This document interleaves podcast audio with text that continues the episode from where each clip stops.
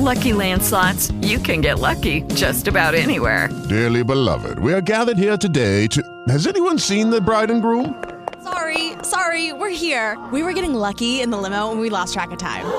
No, Lucky Land Casino, with cash prizes that add up quicker than a guest registry.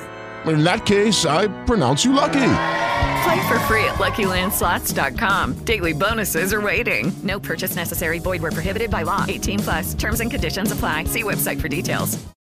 Lucky Land Casino asking people, "What's the weirdest place you've gotten lucky?" Lucky? In line at the deli, I guess. Aha, in my dentist's office.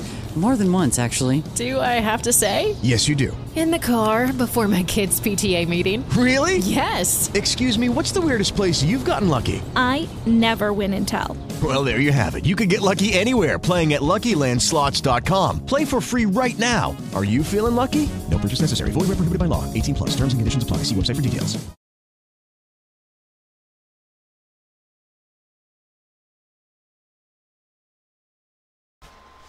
Witam. W tym filmie chciałbym podzielić się sposobami samooczyszczenia, ładowania się energią. Tak, żeby był krótki na temat. Każdy, kto potrzebuje wziąć energię, wiedział jak to zrobić. Każdy, kto potrzebuje się oczyścić z energii, które są w jego przestrzeni, wiedział jak to zrobić. I przejdę teraz do rzeczy, do konkretów. Energia oczyszczania. Jak się oczyszczać z energii demonicznych, z energii, które przyszły do nas, tak? z irytacji, agresji, z, y, jeżeli ktoś się do nas podczepił, podłączył, czujemy, że się z nas energia. Oczyszczamy się boskim białym światłem. Najczystszą energią, jaka jest, pochodzi ze źródła. I mówimy w ten sposób. Możemy zamknąć oczy, wizualizujemy sobie boskie światło, które jest nad nami, promień, który idzie przez nasze całe ciało i w tym momencie mówimy proszę o oczyszczenie mnie boskim, białym światłem z wszystkich energii, które mi nie służą. Wszystko to, co jest negatywne, niech zostanie ode mnie zabrane. Wszystko to, co przy mnie stoi, niech zostanie zabrane. Moje ciało niech wypełni się boską, cudowną energią szczęścia, radości, pomyślności, zdrowia. Możecie wtedy złożyć ręce, rozłożyć ten promień na zewnątrz, na całą swoją przestrzeń. W ten sposób można to zrobić.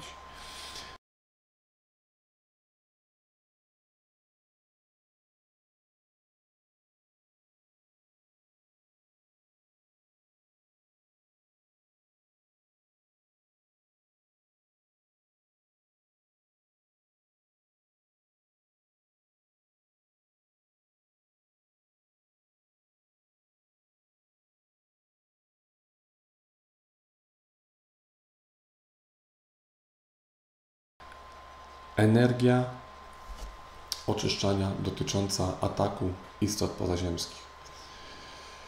Wielu z Was mówi, pisze do mnie i mówi o podczepieniach. Oczywiście ja to widzę i widzę, że są to podczepienia istot pozaziemskich, które są na Ziemi we wszechświecie. Tak zwanych mistrzów guru, którzy służą takim istotom, karmią ich energią, tak?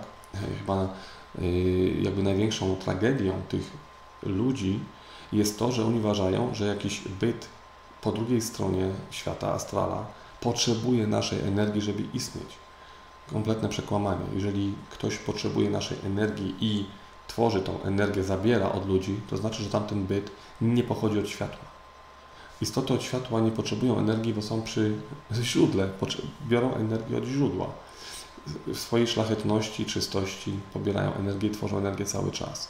Natomiast tylko byty negatywne, te, które zostały odesłane, uwięzione, potrzebują energii dodatkowej, aby się wyrwać tam, gdzie zostały zamknięte, jak ja to nazywam, w tak zwanych izolatorach energetycznych. I nie dajcie się nabrać na takie typu rzeczy, że medytujemy dla jakiegoś tam bytu, który podaje nazwę, bo on potrzebuje energii. To jest byt negatywny, potrzebuje, żeby się wyrwać. I takich rzeczy nie robimy. Jeżeli macie, czujecie podczepienie, czyli czujecie, że, jesteś, że coś Wam zabiera energię, że jest to negatywna istota, to większość istot yy, pozaziemskich nie rozumie istoty Boga, które my mamy. Nie, nie korzysta z tej energii. Nie oczyścicie robota w fabryce energią boską. A większość istot pozaziemskich są jak roboty. I one nie boją się naszej energii, bo wiedzą, że nasze wypaczenie Boga jest inne. Ja już o tym mówiłem. Dlatego tutaj potrzebna jest energia adekwatna do tego bytu.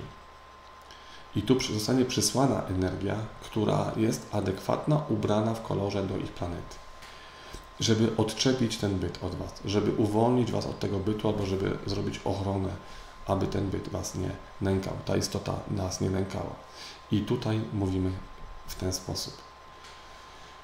Wizualizujemy sobie światło, może być to też również boskie źródło, może ono przybierze jakikolwiek kolor. I w tym momencie proszę o ochronę, o opiekę, proszę o uwolnienie mnie i mojej przestrzeni z tego, co mi nie służy, z tego, co zostało do mnie doczepione, ze wszystkich negatywnych energii, negatywnych bytów.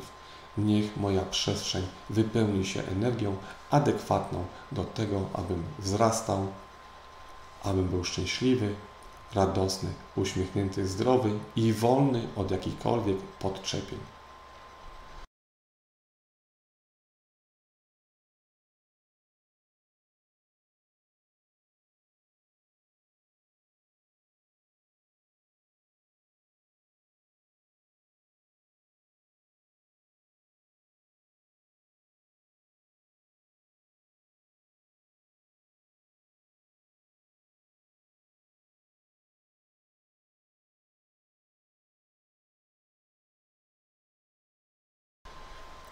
W ten sposób powoduje to, że uwalniacie się, pobieracie energię adekwatną do podczepienia i ono odchodzi. Oczywiście to wszystko mówi się z wiarą, nie tak na odczepnego, jak ja to mówię, tylko pełna wiara, pełna energia. Możecie zobaczyć wizualizację, że będą to energie inne, o różnych kolorach, pomarańczowy, brązowy, zupełnie inna energia kolorowa, yy, ponieważ do każdej planety przypisana jest energia. I tak jak do Ziemi przypisana jest energia zielona, fioletowa, niebieska, yy, które mają kolor, tak samo tutaj do nich przypisana jest inna energia. I uwalniamy się od tych bytów. Yy, często jest tak mówione, że Bóg panuje nad wszystkim i rozświetla wszystko. Ale Bóg stworzył ten świat, czy Stwórca, źródło, stworzyło ten świat na wielu etapach i wielu poziomach. I po to stworzył istoty pozaziemskie i dał im światy, żeby one mogły wzrastać, rozwijać się oraz też wybierać, podróżować swoją drogę. I po to dał energię adekwatne do tych światów, żebyśmy mogli się od nich uwalniać i korzystać z, tego, z tych energii. I to jest właśnie świadomość człowieka obudzonego, że on wie, że są światy, które kompletnie nie szanują istoty źródła, nawet nie wiedzą, że coś takiego istnieje. Więc jak mogą przyjąć tą energię? One odbijają całą energię źródła, natomiast przyjmą energię adekwatną do swojej przestrzeni i wtedy ta energia uwalnia Was i trzyma ich z daleka. Tak to wygląda. Co do, przejdę do, tematu fajniejszego, czyli ładowania się energiami. Wiadomo, mówiłem o sposobach ładowania się od drzew, są na mojej stronie, na, na moim filmie. Przejdę do szybkiego ładowania się energiami potrzebnymi do pewnych wydarzeń, w którym się mierzycie codziennie w życiu. Ja robię to w ten sposób, że zamykam oczy, rozkładam ręce kieruję twarz ku słońcu, jeżeli jest, albo ku niebu i po prostu mówię, że proszę o wszystkie energie, jakie są dostępne tu i teraz, energię słońca, ziemi, powietrza, wody, wszystkie, które spływają teraz dla pomyślności, szczęścia, radości, zdrowia mojego. I ładuje się tą energią. Wszystkie energie tu i teraz niech wypełnią moją przestrzeń, niech napełnią mnie energią, która będzie służyć mojemu wzrastaniu i mojemu rozwojowi.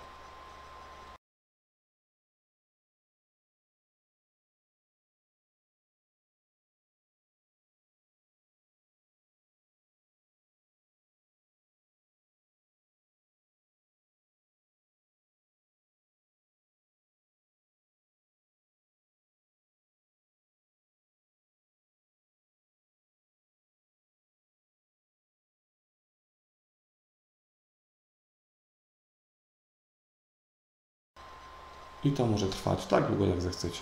Po prostu pobieracie tą energię, aż zapali się w głowie, że wystarczy, albo po prostu poczujecie, że wystarczy. To są moje sposoby, które działają na, y, w mojej rzeczywistości i Wiem, że wielu z Was o to prosiło, żeby to był krótki film, który pokaże, jak to zrobić. Macie wydarzenie, które w życiu powoduje, że musicie się z nim zmierzyć. Nie zawsze trzeba szukać bardzo szybko y, jakby sposobu na załatwienie tego wydarzenia czy tego problemu. Czasami można powiedzieć, nie jestem teraz w stanie tego zrobić i zadecydować, dlatego potrzebuję czasu. I odchodzić od tego wydarzenia i w momencie to znaczy, to oznacza Waszą świadomość i y, tego, jacy jesteście rozsądni y, i potem możecie, poproszę o energię, która jest mi potrzebna, aby rozwiązać to wydarzenie tak, aby służyło mojemu wzrostowi, mojemu rozwojowi, aby było dopełnieniem i uzupełnieniem mojej drogi. I pobieracie tą energię.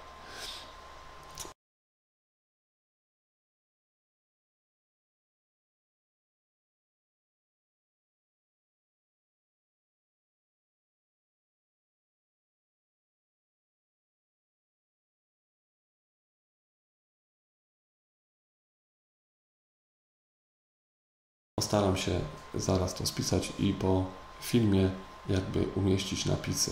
Może w trakcie filmu umieścić napisy, abyście mogli sobie spokojnie to przepisać. Dziękuję za uwagę.